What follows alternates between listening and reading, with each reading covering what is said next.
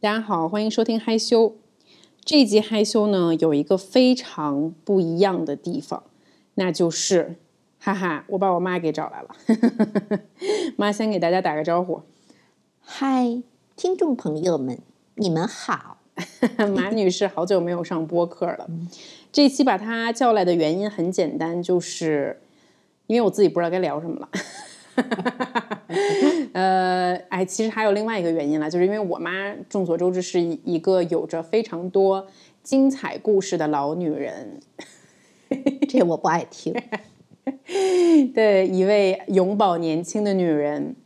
然后在她的众多故事中呢，呃，我觉得非常值得大家收听，以及我自己最津津乐道的一部分故事，就是一些神神叨叨的故事。呃，众所周知呢，母女之间呢是会有很多相同和不同的。我其实还蛮好奇你怎么看待这个问题啊？但是就是随着我自己长大的经历呢，我觉得我跟我妈相似的地方还是很多的啊。比如说，咱俩性格都很直接，然后咱俩都喜欢管闲事儿，都喜欢路见不平，然后。嗯，在饮食上也都爱吃酸的，恨不得吃什么都得蘸醋。在感情上，咱俩也都是很浪漫，很喜欢制造一些小浪漫、小惊喜的人。然后在生活中，咱俩也是都是爱做饭，喜欢布置家里，对吧？喜欢在生活各处都创造一些小惊喜的人。但是呢，说完了相同啊，我也要说一些不同。哎，我想先问我妈，你觉得咱俩最大的不同是什么？就是我不爱学习，你爱学习；我不爱读书，你爱读书。真的吗？我都没有想到是这一点。呃，我觉得呢，我们有很多不同。比如说，我觉得我妈好像更感性一些，我更理性一些。呃，这是这这么说，你你你是慢慢随着年龄的增长、阅历的增加，你是在我这个我是你这个年龄，我没有像你这么理性啊。其实到现在，你妈呢也是一半儿一半儿的，也开始理性了。因为我发现有很多事情教育的你不能不理性。嗯，然后呢，我妈是一个心肠很软的人，很善良的人。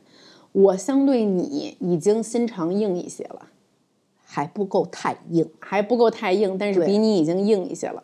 然后呢，我妈是一个同理心很强的人。比如说咱俩一起看电影，一般都是你先哭，我还没反应呢。对对对，嗯，看见不是说看电影啊，就哪怕看个小说那一段儿，就立刻潸然泪下了。对，嗯，所以我在这方面的感知比你迟钝一些。嗯，还有一些事情呢，就比如说我妈信中医啊，对，我不信。我妈呢有点迷信，但是我对此呢一直都保有一个怀疑的态度。当然啦，这并不影响我喜欢我妈过去的一些疑神疑鬼的故事啊。所以说呢，这一集呢就约上我妈一起来大聊特聊这件事儿。所以首先呢，我想先问马女士一个问题，就是你觉得迷信到底该不该信？首先啊，我就得批评你这“迷信”俩字儿，它不是迷信，哦、不好意思，不好意思，对，啊、这玄学，玄学，对对对，啊、这个它不是迷信，它就是搁现在的话叫什么呀？就是搁以前也叫叫浅科学，也就是那种叫周易玄学啊，这就是让人不能不信服。那有些东西它确实是，就像有人说要讲那些鬼的故事，你不信吗？它有时候就在你面前，好像。莫名其妙的没法解释，所以你现在是怎么看待这个世界的？你觉得这个世界就是有玄学，你是相信他们的？我相信，嗯，我非常相信，我一直都挺相信的，嗯嗯。那比如说，你给我举个例子吧。你第一次觉得这个世界上有玄学是什么时候？就是我在上学的时候，那还很年轻，我在医学院上学嘛。嗯，那时候我就十七岁、十八、十七岁，然后呢，我们呢有药学科，我记得特别清楚。药学科是学药名的。那天老师正好请假，我们是大课，二百多的学生的上大课，然后就有了一个很有名气的一个中医老师来替我们来上这课。这中医老师是很有名，就是叫胡海牙胡老师，我们管叫胡海牙啊，胡海牙啊。啊、他是绍兴人，你可以呢，就是那时候他都六十多岁了，我记得他进教室哈、就我们所有的同学都看都看，就是就觉得就跟那有个仙气的似的，因为他当时是我们天津已经是六月份嘛，还没有放假，他穿一个白的绸缎的，然后他会留着很那种胡须，然后呢穿一身的那种，给我感觉绫罗绸缎，就跟那个现现在演那什么那个过去就那个五代的，又从教室那大的教室就那么给我们感觉飘到讲台上，这老师会轻功是吗？不是，他是道家，他会他会很多的功，就是功夫。因为我们很小，你那很小就没听过老师讲这种，哎呦，听着就跟老话讲，哎呦，这怎么那么迷信？这怎么闹鬼啊？这怎么？，他是教中医的，他是学中医的，他是也是教中医的。对，那他怎么可能在一个课堂上面讲一些？没有讲他讲他就讲。通过天文地理，通过玄学，然后结合你身体，讲一些让你觉得，比如说这个人啊，有人判断呀，不行了，嗯，还大大限至至要要要要死了，哎，但是他去会诊一号脉，他觉得这人身体缺阳气，他应该怎么补，他就讲很多他诊疗过的病人。我们很小啊，你想啊，多奇迹！这人都已经呃被判死刑了，哎，他能被他给救过来呃对，然后他扎针，他有药方，然后我们就听了这些小小 嘎巴豆子就就是津津有味儿。然后呢，因为是大课堂，他那个教室门儿它是开一半儿关一半儿的阶梯教室嘛，然后就因为他大家都很知道，这个胡海霞老师是很有那种道骨先锋的，所以呢。我们听课就不知道别的系的同学会从这教室来，等我们这两个小时的课完了，班里全满了。就这两个小时课你就没听没听够，哎，那我有一个问题，嗯就是在听课的过程中，因为他有一些故事可能是超越了学生的常理的，对，你们不会对此产生质疑吗？因为说句不好听，那那个时候的孩子没有像你们那时候这么多的那么多的脑子里去疑问，大家只是觉得第一个太新奇了，没听说过，没听说过；第二，这不是那时候批就是不允许的吗？怎么还会有这种鬼鬼闹闹的那种好像？你认为不科学的，因为我们上医学课那都是科学的，哎，怎么到他这儿就变得不是教科书上那个那种西医的那种理论？但是呢，你又特别想探探索，因为你就觉得，哎呦，这怎么又到另外一个世界了？就所有的同学，不管男生女生，听的都特别吃的，而且这是我们就经常有时候我们同学聚会特别印象特别深刻的就是一说胡老先生，就先想到他那个两个小时，因为我们很少听他讲课，他是大师级的，就那么一次，再后来我们就很少见到他了，因为他很仙骨。然后我记得我们到二十岁、二十一岁的时候，咱们拍一个电影叫《第二次握手》的第二部，其中就让他演一个归国华侨那种。哎呦，当时我们在屏幕上看见他，哎呦，就开心死不是了。我这块儿有点不太明白，啊我妈到底是被这位老师的个人魅力所吸引了，还是被他说的这些东西所吸引了？就是第一个个人魅力，因为我们没有接触过这种的，就是所，因为他是医生，中医老师对中医嗯老师。呃，第二个，他真是跟不一样，他给我们在课上做就是拳术，怎么就是。这我都现在都不明白那是什么拳，就是他告诉你这个拳做完之后你会有什么身体的反应，然后班里有男生，然后就就是记住了，轮流记住，然后下了课就开始做，做完之后，然后就赶紧找老师。当然，老师人讲课就是，哎呀，我现在头晕。然后我们别的老师就会批评你不要去，因为你们现在没有本领，你们不要去，这样容易对身体不好的。但是这个老师对我的，就这这一生中，我我就觉得这个讲的有道理。因为虽然你不明白这是怎么回事，但随着你慢慢慢慢长大，碰见的事情很多，哎，你就发现这说的有道理。就世界上存在着一些无法被言说、无法被解释的事情。对哎，那说到这里呢，我也想问了，因为我是一直没有算过命的，嗯啊，我没有找任何大师算过命，就是那种大街上有经常有那种哎小姑娘，我给你算一把吧，但是那这种的我估计也不太准啊，但是我也没算过啊。然后，但是我跟大家说，我妈是一个还蛮热衷于 找大师算命的人。她不仅给自己算过，还给我算过。所以说呢，咱们就先盘道一下这个事儿好了。你还记得你第一次被算命是什么时候吗？太记得了，嗯，就那时候我在儿科实习，记得特别夜上上小夜班，啊，老师带我们上去，就然后没事儿了，九点多钟。我们呢有那个卫生员啊，都是二十四小时值，就是也值夜班的。有女的我记得好清楚，也就四十一岁，长得特别高。然后那么多，你像那实习生有很多病房嘛，他就盯上我了。他他说：“小马啊，你现在忙吗？”我说：“他是干嘛的呀？”他是就是他原来是我们院的护理员儿啊，后来呢，因为有事儿就就去到外地了。然后又回来了，就这个人吧，好多人都特别喜欢他，就他说什么事情，预测什么事儿都挺准。然后我带我那个老师，什么基特姓姓齐，齐老师跟我说，如果他要找你啊，你别躲他，你听听他说什么。就是他可能是个大仙儿，是吗？就他们认为外号他叫大仙儿啊。嗯嗯。嗯，后来然后呢，我也是。本来就挺年轻就八卦，我说，哎，我那给我算算怎么回事？那时候还没交对象呢，我说看看能交个什么对象。这时候看的是手相还是面相还是手和手手手纹？就手纹，就仅仅看就手纹，没有问你的生辰。要他要我生日啊，但是我不知道我的阴历是多少，但他会算，他一会儿就给你算出来了。啊！但是我又不知道我几点生的，因为我我妈都忘了，她我妈老稀里糊涂。但是她会给你算，我我把大概的时间告诉她。那是我其实让我有点信，因为他说了三条，嗯，有两条的真中了。怎么说的？他说我要说这个，你要就是你要信就听，不信就别。但是你不要成为负担，因为他说毕竟你还很小啊。他说第一条。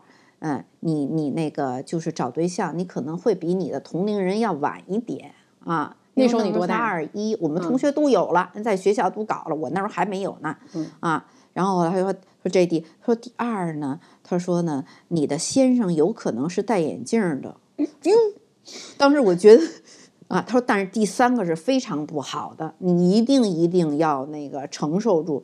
他说你在四十岁的时候，你要有一个血光之灾。哎呀，你想我才二十多一点儿，我当时都，哎呦，我那眼泪都快下来了。后来，然后呢，听完之后我就挺不高兴的。你想，后来他就觉得特别对不住我。到十点，我们那个又有夜班饭嘛。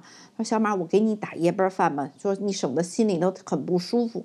说你吃点今天甜的东西，心情就会好。也是那个时候我才知道甜的东西可能会缓解心。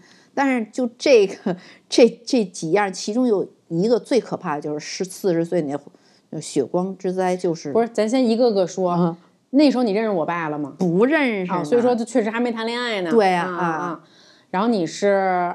二十六岁，二二十四岁，将近才结的婚。我那时候才二一，还不到二一呢。结婚了，但是在那个同龄人对那个时候，我们同学都有结婚，都有生小孩的了，人家都啊。然后第二就是我爸确实戴眼镜，所以这我又得插一句，那时候我为什么不要戴眼镜呢？知道吗？就是因为他算着，我坚决不能。然后给我介绍呢，又是我的另一个老师，嗯，他骗我，他说他不戴眼镜，然后给他看照片，果然不戴眼镜。不是，那可是人家人家这。咱先所谓引号，你这大仙儿同事已经说了，你未来对象是戴眼镜的，为什么你找对象的时候还非得不喜欢戴眼镜啊？这也就是后来呢，他也没戴，就是照片也没戴。对他见我第一面、第二面都没戴，嗯，所以我就觉得哎，就挺好，挺美的。所以你还是想打破这种？对我就不就不能？为什么不喜欢戴眼镜的呀？我就觉得是，当时就觉得不帅啊。当然不帅，因为我还想第一不戴眼镜，个儿怎么也得一米八以上，这都是我的条件，然后没一个是。我爸一米七八，戴眼镜啊，对。等于说他第一面、第二面就是诚心，可能介绍人跟他说，小马不喜欢戴眼镜的。对。你就是无论你有多么近视眼，你别戴。别戴。你也没发现他近视眼。没有，因为他那时候近视眼不深，才三百。后来他就约会好多次，他都不戴。终于把眼睛熬得更深了，不是就是因为为了跟你谈，恋爱，对对对。对，活生生把三百耗成了现在八百、那七百多。七百多，然后还丢了嗯。副眼镜，为了在景山公园，为了找我看不见，大爷看突然我来了，赶紧藏在屁股底下了，然后忘了拿了。哎，我爸也是不容易，但挺不容易但是你说你这起码这前两条好像人家说对了。对，啊，第一谈恋爱确实比我的同学都晚，人家恨不得一上学在医科院人就开始都都找了啊，到病房人都找了，我这还都八竿子没一撇儿呢。嗯，呃，但第三个也是嘛，血光之灾是我妈是在四十岁就是四十就是四十岁的时候被诊断得了一个乳乳腺腺癌，对，但是还好，说实话也不算是血光之灾，因为也你那个是福吧。呃比较初期的一个啊乳腺非常早期的最后也得到了好的医，治，对对啊对对，非常好的，也是很勇敢的挑战了一下生命的极限吧。四十岁，所以这个是你第一次被算命，你一直记着。你终身不忘，那这个经历会让你觉得对这个事情更不信了好，不好，更信，而且会，他人会有个暗示，其嗯实会有个暗示，真的。就无论他说没说，你到了四十岁的时候，你都会觉得说，对对对，就比如是因为他三十九岁那年，我就非常的特别怕四十岁。嗯而且其实本来人到了四十岁左右的时候就容易生病。，对对对，那咱再说说，就是你后面还怎么着自己自主算过什么命？因为我妈老跟我说，我妈不仅给她自己算，还给我算。我记得当时我在大学的时候谈了一男朋友，我也不知道你说的是真的还是假，咱咱在咱在此就模糊一下对方的这个信息啊。反正就是我还当时挺情真意切的一男朋友吧。然后我俩正热恋着呢，然后我妈就跟我说，我这我去上海给你找了一大师算了一下，你还记得吗？你跟我说，零七年的事儿，大师说你上辈子是一个花蝴蝶，是不是？怎么说没有来着？这这这个这说我是我我先说吧我我把我记得先说出来，可能记忆有误差啊、反正就是说我这个花蝴蝶，我飞来飞去的，最后肯定飞不到这男孩身上，然后还说我跟这男孩好不了，我以后得出国，嗯，我可能在国外跟人好了。他不叫出国，大师不叫，就是他可能要出去，他可能要出去去见见呃外面的世界啊。人的真正的大师不可能去去去国外，他没有他们的理念你没有国内国外之分。啊哦，那你先具体说说吧，就后面还有什么让啊你印象深刻的大师？好吧，这个这是比较棒的，这个、啊这绝对这因为这这是在上海那个时候，零七年我们家就是面临着几几件事儿吧，然后呢，我就托了一个特好的朋友，先在上海见了一个喇嘛吧，叫哈藏藏的，然后学那个呃，就那叫什么礼礼拜，就那铺在地下那样的哈，啊，那是一个特别好大姐教的。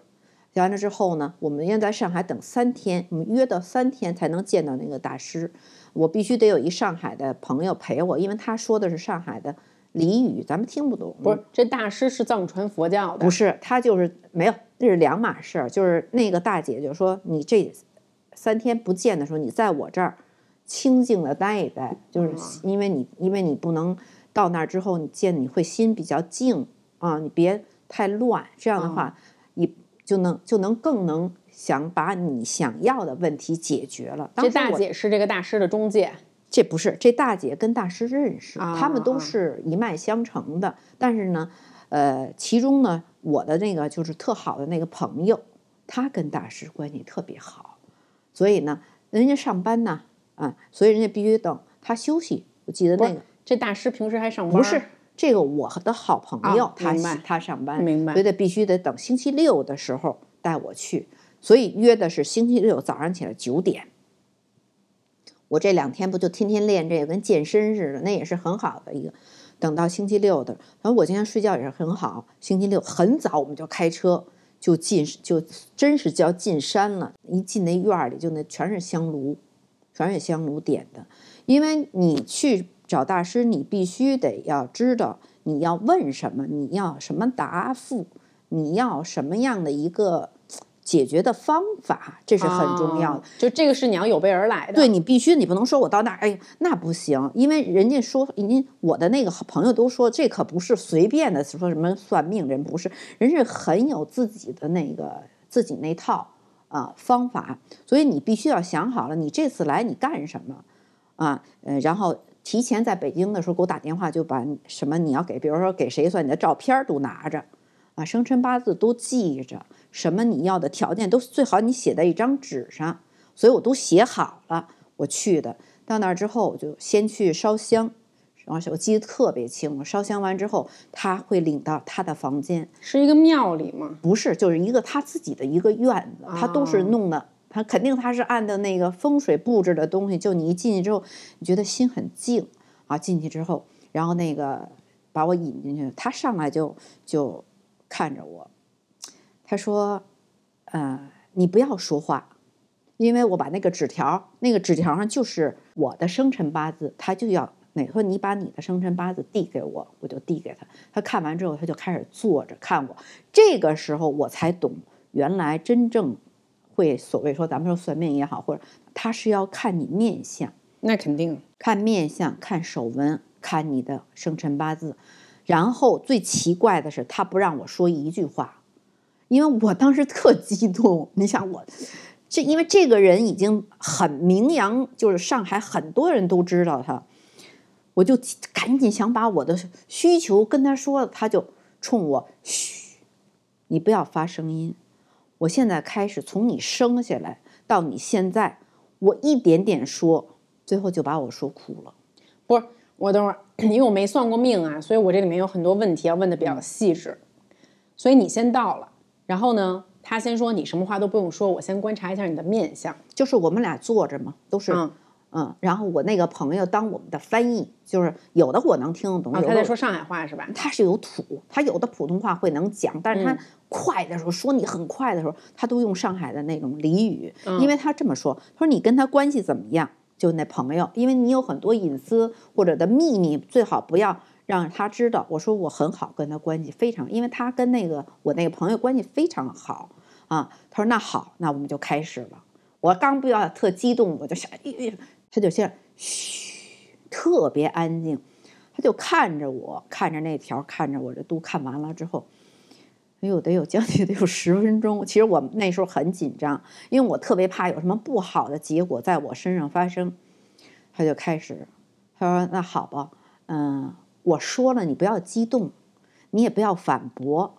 他都说什么了？类似于他就要从你生下来，你遇过的，比如得过病，嗯，家人谁去世了，嗯，谁对你最好，啊、你的前世是什么？你现在遇上了什么问题？我怎么去帮你解决？你需要这个？因为我当时听完之后，就整个听完，他将近是一个多小时嘛。我听完我就觉得，我就我恨不得他跪那儿。期间他没有问你问题，没问，人就一直在说你，那都四十好几了嘛，我就一直说你发生的这些事情，我就到说到后边儿哈，到四十岁，他说我得了一场大病，嗯，他说然后还有你又得了一场病，你得了两个让你生命中很很很难忘的大病，然后我就眼泪就控制不住了，因为没人跟他说我会不是？你确定你没有跟你那朋友说过？朋友不知道，他就不知道，因为因为我之前他说你什么都不要，他管我叫嫂子，说什么你都不要跟我讲，他说你你就要看看他是不是有这个水平，因为这事儿都发生在你身上啊。他说等这事儿都完了之后，我给你讲讲发生在我朋友身上，在他那儿算的一些奇，就是非常让人觉得奇妙的东西。所以我那朋友根本就不知道我有什么事儿，到时候我就算到四十岁，其他的一些事情我都，要不然我我跟我最亲的至亲奶奶什么时候去世的，啊，你从小是谁？你就连我五岁得肝炎，他都给你算出来。哎，我真的我就是因为他只说了，你说你其实你挺坎坷的，然后就他就开始说说，呃，你是很敏感，嗯，很聪慧，嗯，他说呃很在意旁人对你的看法，嗯，心非常非常的重。他说，比如说你的孩子，他说应该你是一个女儿和一个儿子。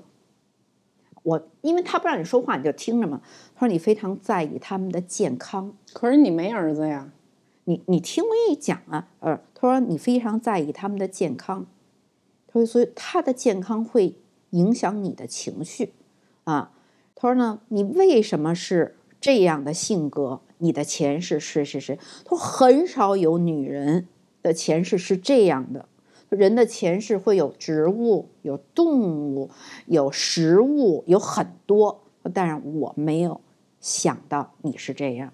可是我见到你之后，我感觉你就是这样。怎么去解你以后，让你身体更好？因为零七年，你看零呃四十岁我得一病，四十五岁我得一个病嘛啊，等于他都给你算到。他说你其实后边就没什么大事儿了啊。他说一定要调整好自己。我就建议你，我也买条狗，或者你去领养一条狗，一定要不要大的小狗，颜色是棕色的或是黑色的。他说你领着它，你会很快乐。他说：“否则的话，别人老领着你，你你就永远是被动的，你永远会很累、很辛苦，会得很多的病。”哎，我能问一下，他说你前世是什么吗？这不能说。好，这是因为这说完之后不太好，因为每个人的前世都是人生中最大的秘密，不能。完完了之后，他说就完了。然后我这不是得寸进尺吗？我说您能给我？我说我。我我我先生我就不用了，我说但是我特别至亲的是我女儿，嗯嗯，真抱歉，我说我没，他说但是你怀过孕，你都是男孩儿，哦，嗯，我说我承认确实是，我就听这说完之后，他说他说那你有他的照片吗？我都多气儿啊，我就把你上那个大学入学的那张照片给他，他其实就看了一眼。然后他就要了你的生日，他就把这个照片搁在这掌心中间，他就开始说，就是那时候你大学正好不交一朋友吗？然后他说就说，他说这个孩子其实是一棵树，哦，不是花蝴蝶，我记错了，不是，是一棵很茂密的树，它根扎的很深啊。其实我现在明白了这树是怎么回事儿，那时候还是学识太浅，然后说。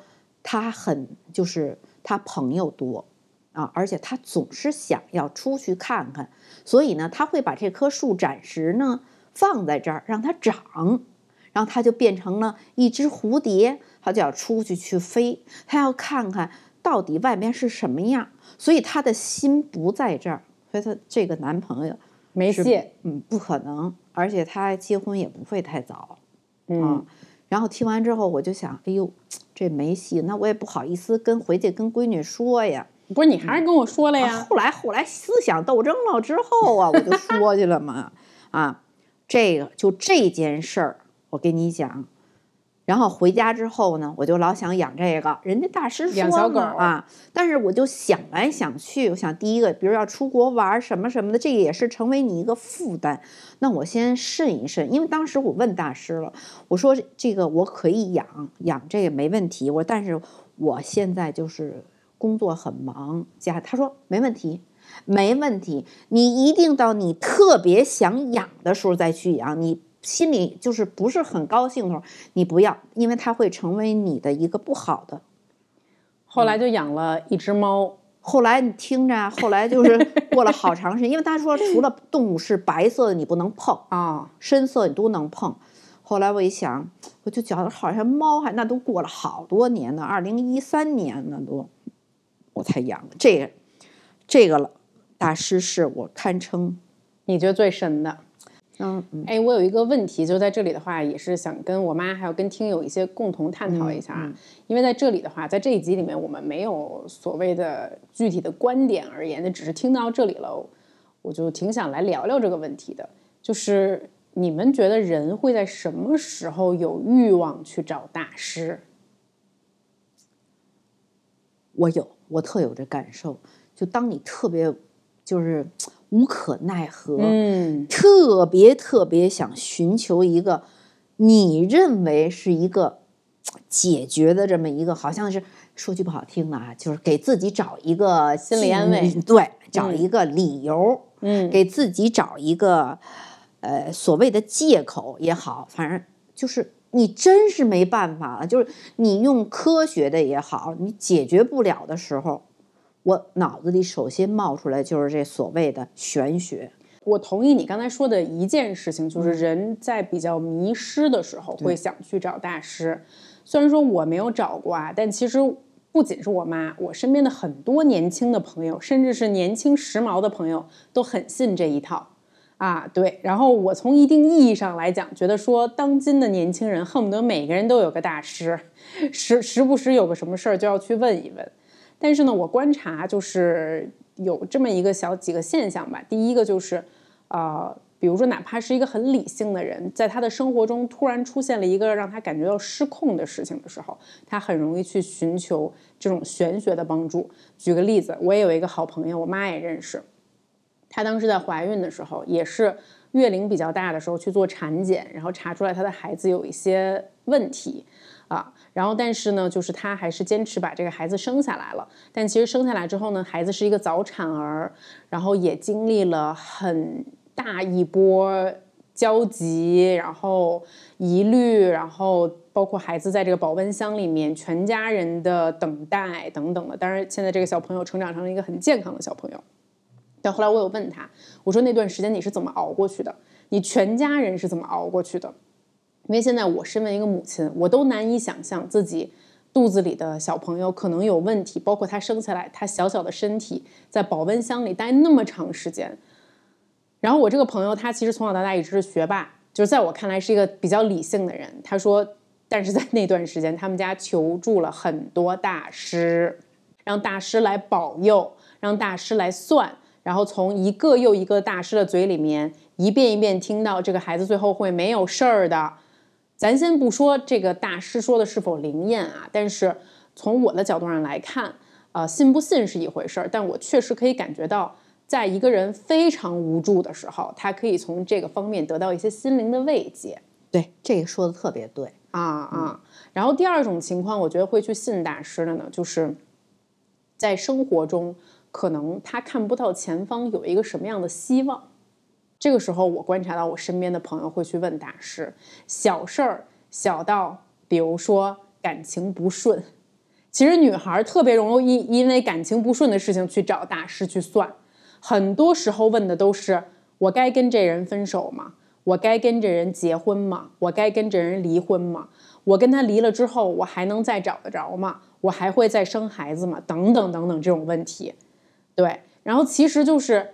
你不知道未来会发生什么，你似乎想去寻找一个慰藉，点燃一丝希望。因为据我观察，这些大师说的话都有玄机，里面都是可能扑灭你一点儿，但是又给你一些希望。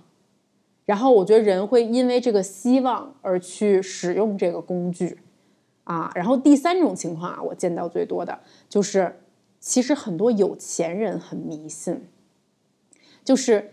他可能会觉得自己这个钱财来的实在太幸运了，或者自己生活中发生的一些什么事情实在是太幸运了，他自己都觉得我匹配不上我的这种幸运，是否是天上有什么样的神力在帮我？而一旦品尝到了成功的喜悦之后，很多人很难放下，就是说啊。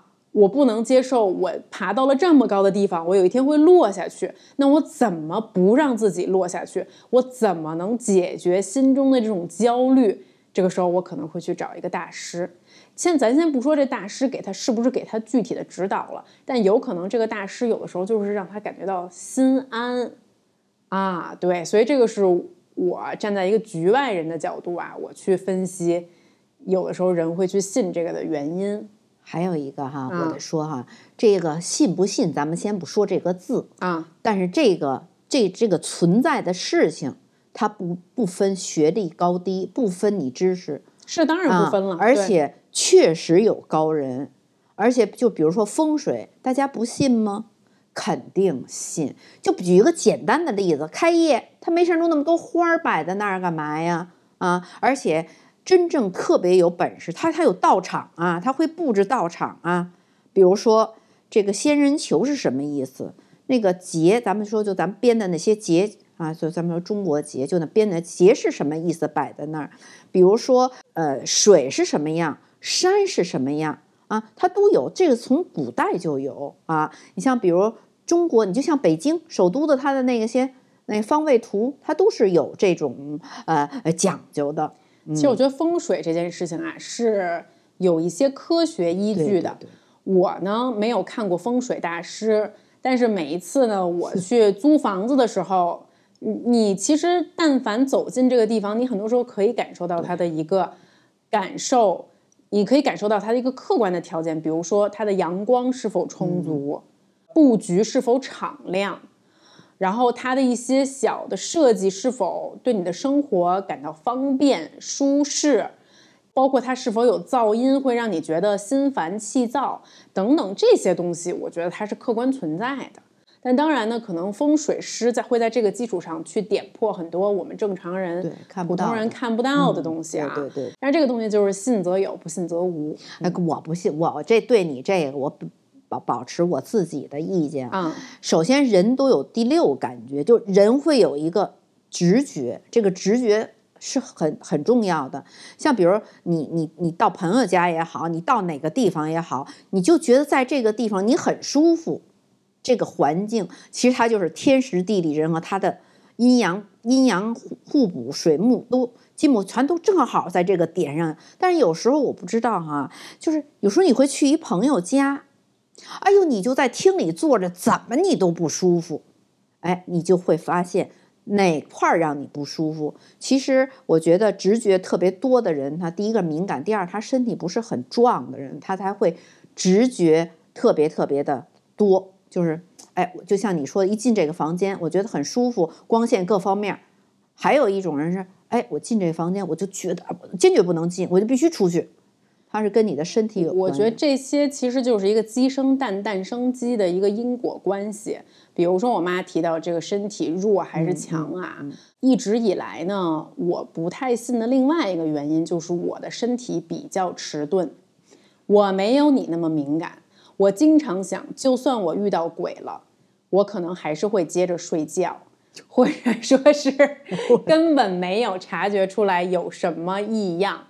很多时候我是这样的，我也想问问你，你真的有遇到让你觉得什么灵异的事儿吗？或者就是说，咱除了听这个大师的一面之词之外，你在生活中真的有遇到让你觉得很邪性的事儿吗？那还是我很很年轻的时候呢，在部队，我们在我们在部队待了两年多，那个时候。那个现在你们都很小啊，我们那个年代有一个北空四六六医院，在紫竹院，叫北洼路。那个时候就跟一大农村一样。我每次坐郊区车，我坐到那儿都是要进到那医院，要走很长很长的一个路灯很微的那么一个胡同才能到那个医院。我每次都是早走嘛，害怕。就有一次，是刚下完雨。我在前面走，后面就老有声音，就你走一声，他后边跟着，啪啪，然后你回头，你一回头看，没了。等我就很害怕，我就哗使劲，还自己给自己喊加油加油，快点，马上到医院了。呃，不可能有这种鬼跟着你。等你跑的时候，后边那也是很大声音跟着你跑。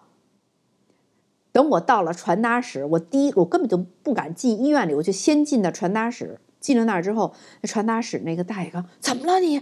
后边有人跟着我，后边果然后边确实有一个有一个人是我那个骨科的卫生员他就觉得前面的听，他就觉得妈，我在问你灵异事件，但是这我就觉得很可怕，因为他也吓得 快虚脱了，他因为前面看那个影子，他走就等于 他跑，他也跑，他也跑，他也跑。是这样，但是你要说特别灵异的话，那我们有我们在太平间就就碰上过特别灵异的事情啊。这说说，这这你知道，这这是非常可怕的这个事情。就我最好我就不说了。你说你说，我他我们那时候在部队，他们部队的太平间是不像咱们地方的太平间有专门的那个有工作人员。我们那时候要是比如病人去世了，我们就是大夫和护士胆儿特别大，他们也没有电梯，他们是楼道，那很很很。都要走，你们应该知道走那种，就是小小台阶儿，就那小的路，然后还得要穿过全是没有什么灯的那种那种弯弯曲曲才能到。从我们那时候从三楼，要推着那个病人，就那个所谓尸体裹在那个车上，然后我们就要转三个圈才能到太平间。我们当时是两个男的，两个女的，那男的都蛮高，像都你想神经外科大夫都很厉害的，就走到拐弯的时候，就觉得前面亮了一下。然后我前面呢是我的同事，我们很年轻啊，他就啊一声大叫，啊，这两个男大夫也愣了，因为都都大家都很年轻。就在这时候，这尸体咣就从车上就掉下来了，四个人站那儿不敢抬了，不敢动。然后这个时候，我们那个同事，我现在还记得，他现在在美国呢，灯光不亮了，他这一声就给我们所有这四个人吓得，就赶紧躲在这个就是他那个墙壁那儿，但是忘了这个车它有轱辘，车就开始往就下。拉着这个 尸体绑着那大就往下出溜。这个时候我们就觉得坏了，是不是前面有什么人拽？那你不行，那就这这虽然这你也是一那道德在呢，就那时候已经就是都不知道怎么想的。到现在你问我当时怎么那么勇敢，我们四个人冲过就是拉那车，你得给他刹住了，刹住完之后。那尸体是绑车上的，绑车上，但是它特松，它侧着一半儿就下来了。然后你想啊，谁也不敢把它再弄正了。然后就大家一起喊，就喊毛主席的语录：下定决心，不怕困难。然后还有一个关键，有一个大夫是胆儿真大，他姓张，就把他给扶正了。这个时候，两个男大夫在前面堵着这个尸体，因为也没有手机。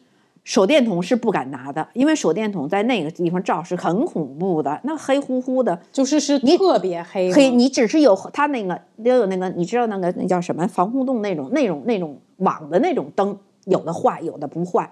然后我们那手电筒就是蒙着蒙着白大褂儿，这样它不是次亮的，它昏昏的啊。然后走到停尸，等于你已经快吓傻，我们已经吓傻的时候，到停尸的时候，一看我们得要自己拉抽屉。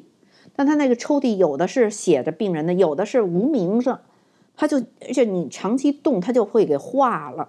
然后我们一个胆儿大的，就我说那个胆儿大的进修大夫说：“我来。”那也是我长大第一次知道，尸体搁上面一拉，咣就一人，就因为你你拉使劲，他就颠出来了，就颠的起来一下下来，我们就给合上了，就觉得这个人没死。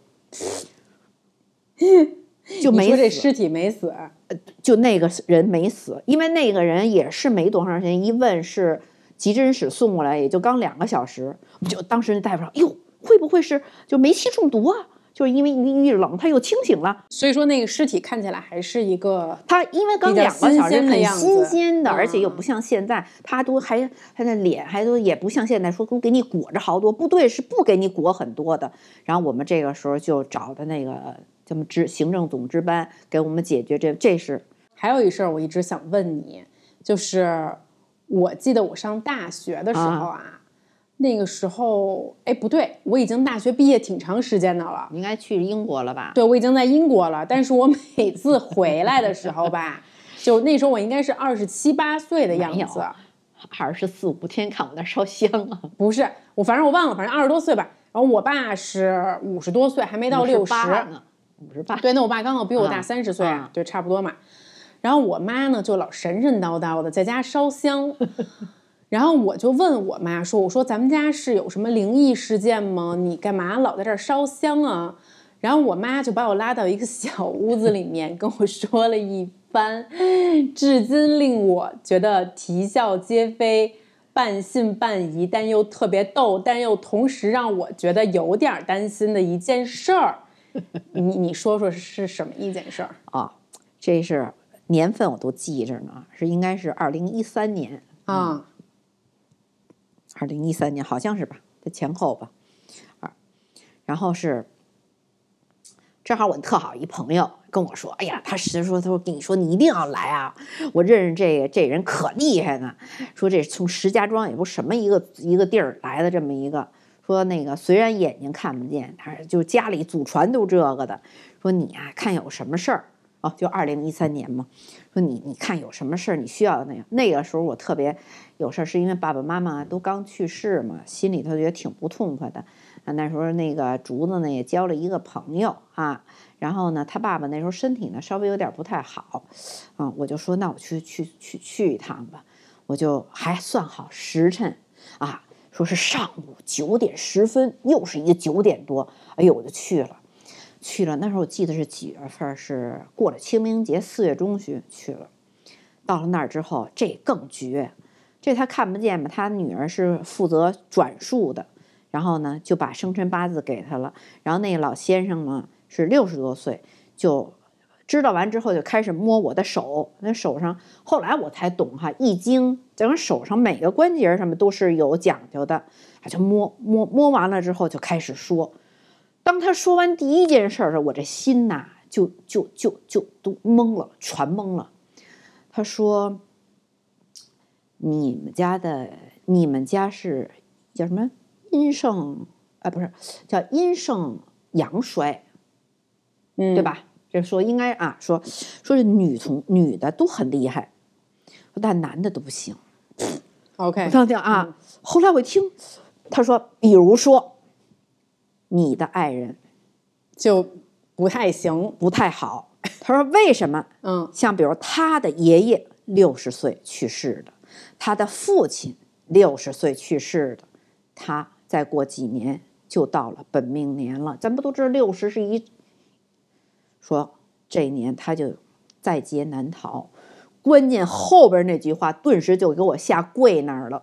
他说：“其实他的名字已经在阴曹地府那儿都有了。不是我哎记得，呦，我记得这句话。对对，我跟因为我妈当时疑神疑鬼的把我拉到她的卧室，特别小声的说的时候，我都记得她那个神情。她说：“大师说了，你爸的名字已经在阴曹阴曹地府里写上他的名字，已经看见的那个字儿了，那仨字儿了。”我当时心想说。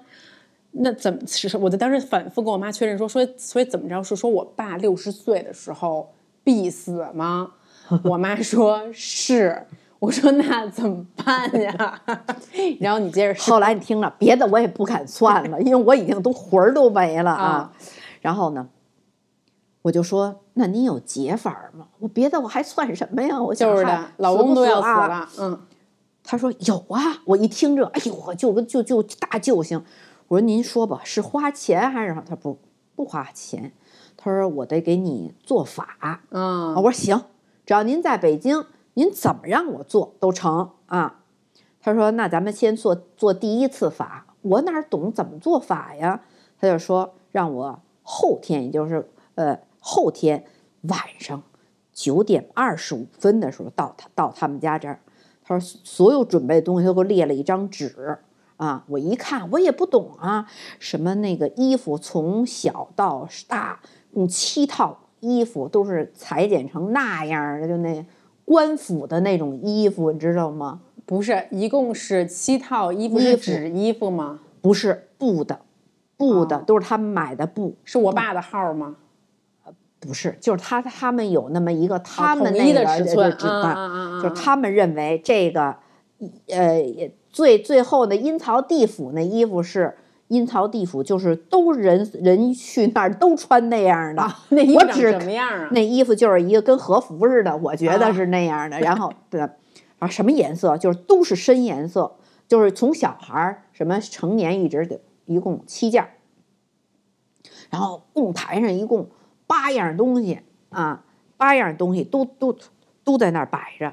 然后我想，反正我也不懂，我就把钱给他，他都给我准备好了，我就不敢跟你爸说呀。我这两天特痛苦，我就那天跟你爸编了一瞎话。吃完饭，我说我找我哪朋友去了。还得是吃完饭之后，九点二十五晚上到他们家，这九点二十五，我九点二十五五开始上就开始施法了。我九点十分让我到他们家，不是，等会儿我我再嗯捋清一下，就是在我爸五十八岁的时候，我妈听闻大师说我爸六十岁大限，名字已经在阴曹地府上写着了。解的方法是得做法，但做法的方法是我妈得每天晚上九点二十五去人不是不是家家，不是，啊你都说错了。就是当时他说我给你解，你得啊到我这儿来做法来。是因为那天是我我记得是星期一，他说嗯你星期三他就算。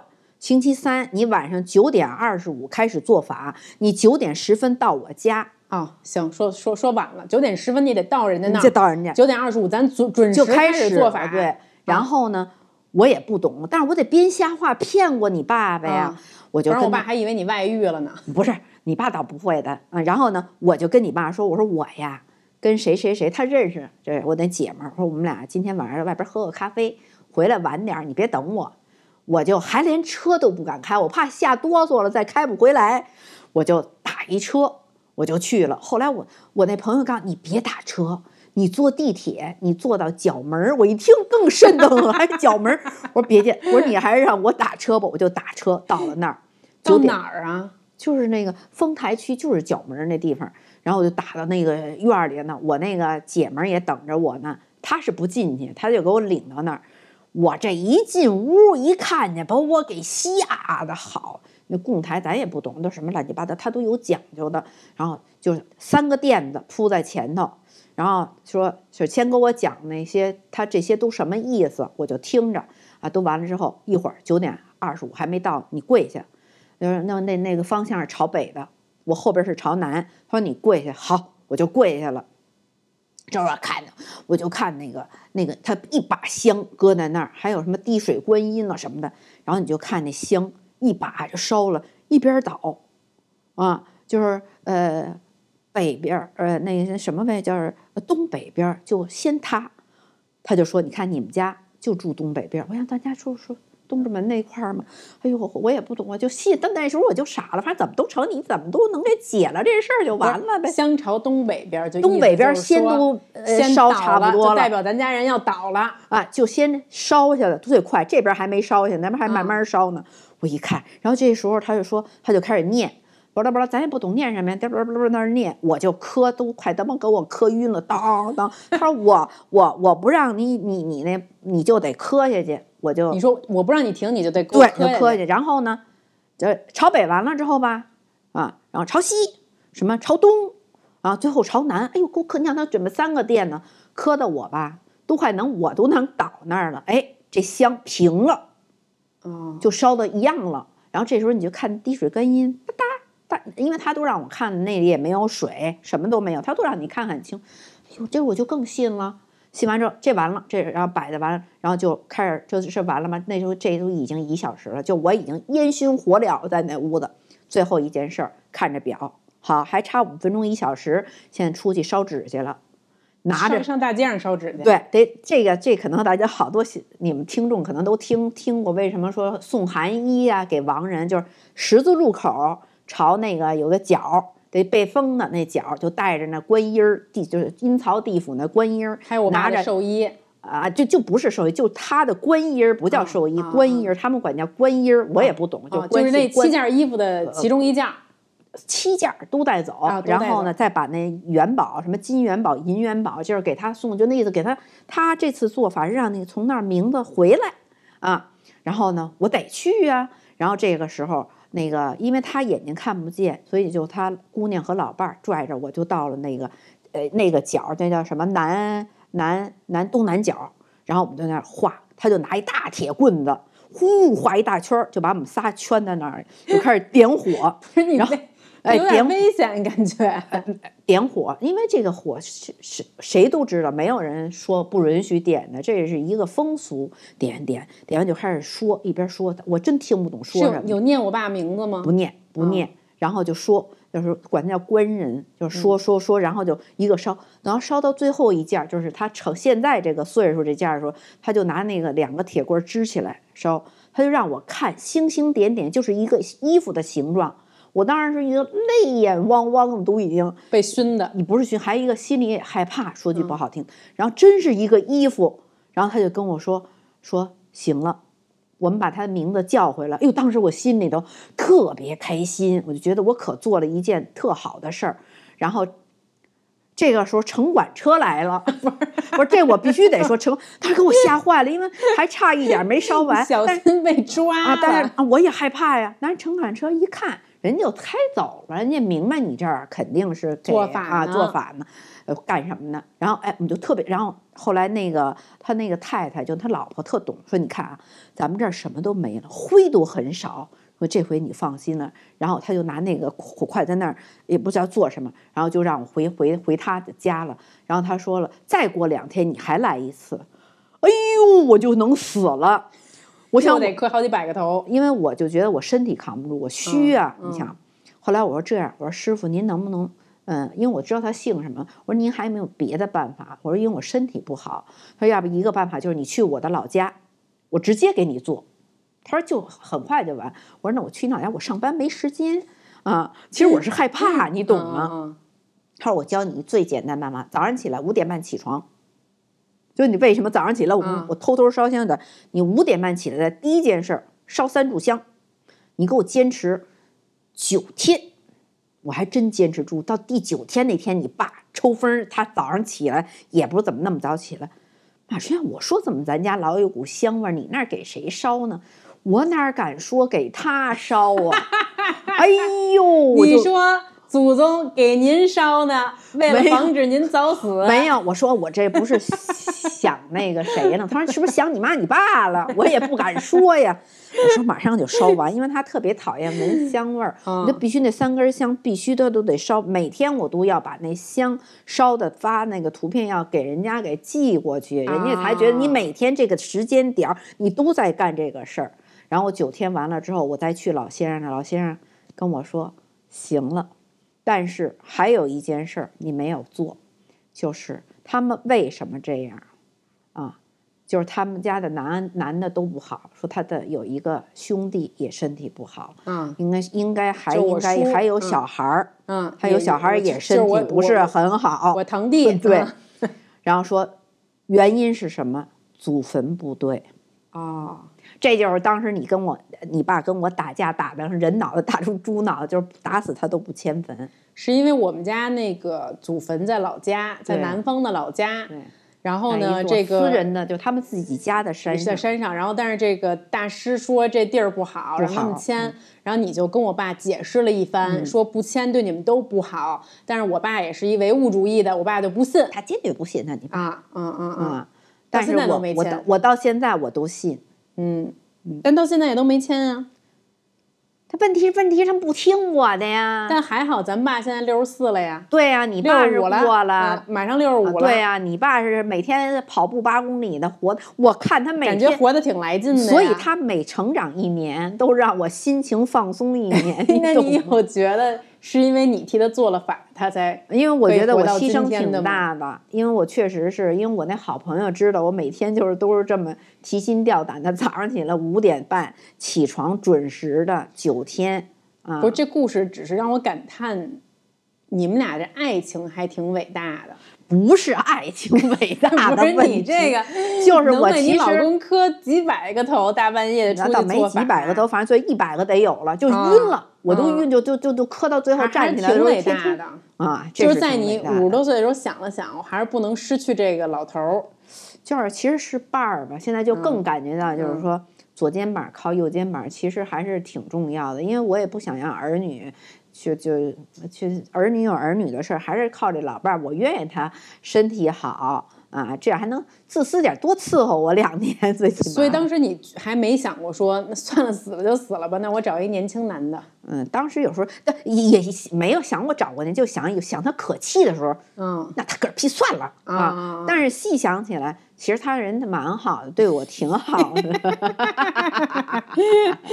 就是过去的这些美好的回忆又浮上心头了。对对对对对嗯这都是我很刻骨铭心的。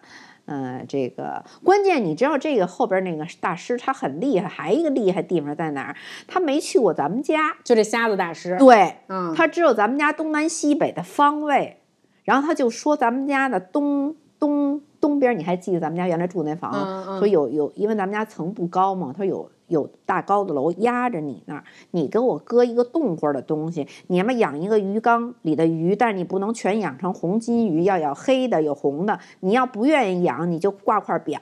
后来我不就那个你忘了洗衣机的地方，我永远挂了一块表，它老在转。嗯，哎，这一集还挺精彩的。但是总的来说吧，我我总结一下好了。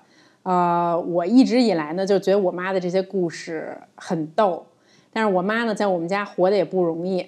就我们家她是唯一的玄学代表，我跟黑子还有我爸都是比较唯物主义的。但是呢，她每次去庙里给我们烧香的时候，我们三个人都还是非常的开心，并且感激。我我我是自己是这么想这件事儿的。我们自己可以决定你相信还是不相信，但是有相信的人为你去祈福，为你去祈祷，总是把好的祝愿，希望可以带到你的身上，在你身上发生，我都觉得还是一件充满了爱的事情啊。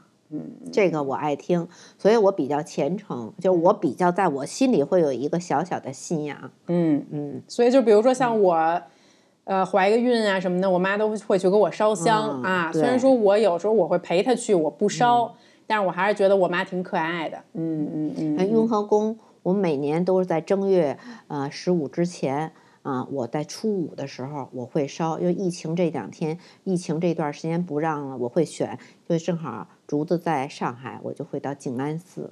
特别诚心的，就其实烧香就是一个到药师佛那儿去保佑他身体好，然后去那个呃呃主佛那儿保佑我们嗯、呃平平安安、快快乐乐。嗯嗯嗯嗯。行，那这就是这一集的害羞啦。你最后还有什么想跟听众朋友们分享的吗？嗯，有啊，我希望呃用马女士的虔诚保佑听众的嗯朋友们身体健康，快快乐乐。嗯，好的，谢谢马女士。现在呢，你可以在小宇宙、喜马拉雅、网易云音乐、苹果播客和 Spotify 上面收听嗨羞。如果大家喜欢这种对谈的形式，我还可以再约更多的嘉宾来上嗨羞。那这一集就是这样喽，拜拜。这局肯定收视率特高。